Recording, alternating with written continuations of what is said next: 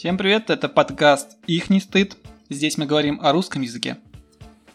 Существительные в русском языке, о которых мы в прошлом выпуске говорили, могут изменяться по форме, получая различные окончания в зависимости от их роли в предложении. Собственно, эти формы называются падежными формами. Эй, братишка, подожди, потрещим за падежи. В классическом русском языке выделяют 6 падежей, но мало кто знает, что их несколько больше – Разные специалисты называют разное количество, от 7 до 14 штук. Так, например, был звательный падеж, лишительный, ждательный, счетный и еще несколько других. Все они пропали из вида из-за непрерывного развития языка.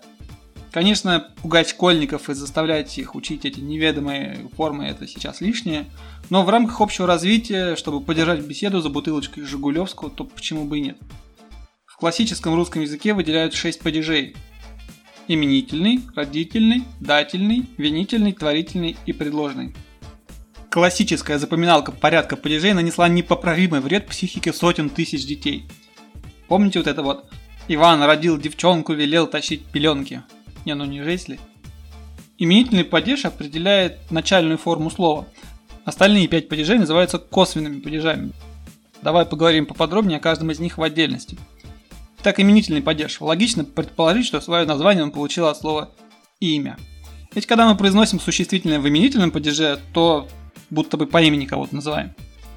Имена существительные в именительном падеже отвечают на вопросы «кто» или «что». Именительный падеж никогда не употребляется с предлогами. Вот такой пример.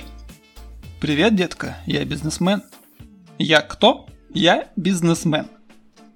Родительный падеж применяется в основном для указания принадлежности, то есть для обозначения, что что-то относится к чему-то. Существительные в родительном падеже отвечают на вопросы «кого?», «чего?». Русское название родительный, как и в случае с большинством других языков, восходит к греческому определению родства. Как у такой красавицы нет парня? Кого? Парня. Дательный падеж. Обычно выражает какое-либо действие, направленное к предмету. Он отвечает на вопросы «кому?», «чему?». В русском языке датив восходит к прославянскому и употребляется самостоятельно или с предлогами. А вашей маме взять не нужен? Кому? Маме. Винительный падеж. Довольно интересен, потому что все остальные отвечают себе спокойненько на свои вопросы и не вызывают трудностей. С винительным же падежом все несколько иначе. Его очень легко можно перепутать с именительным или родительным падежом. Винительный падеж отвечает на вопросы «кого?», «что?». Как, вы согласны? Мы едем знакомиться? Карету мне. Что? Карету. Творительный падеж нам нужен не так часто, как родительный или винительный, но тем не менее обойтись без него мы не можем. Ведь творительный падеж помогает нам рассказать о наших увлечениях, о том, что мы ели на завтрак или с кем вместе сходили в театр. Слово в творительном падеже отвечает на вопросы «кем?», «чем?». О, у меня квартира с шикарным видом на реку. С чем?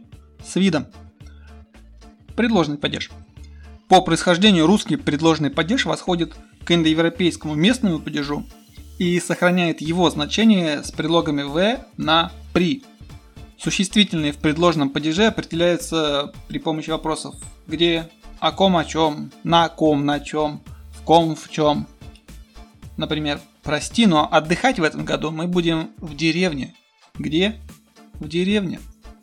Чтобы определить падеж существительного, нужно предпринять следующие действия. Первый шаг. Найди слово, к которому относится данное существительное. И второй шаг. Поставь от этого слова к существительному вопрос. На страничке подкаста в Инстаграме я выложу таблицу с окончаниями падежных форм и вспомогательными вопросами для определения падежей. Обязательно зайди, посмотри и запомни. Правильно заданный вопрос поможет тебе выбрать правильное окончание и не попасть в неловкую ситуацию. Все как в жизни. На этом сегодня все. Слушай, смотри, наслаждайся, просвещайся. До встречи. Пока.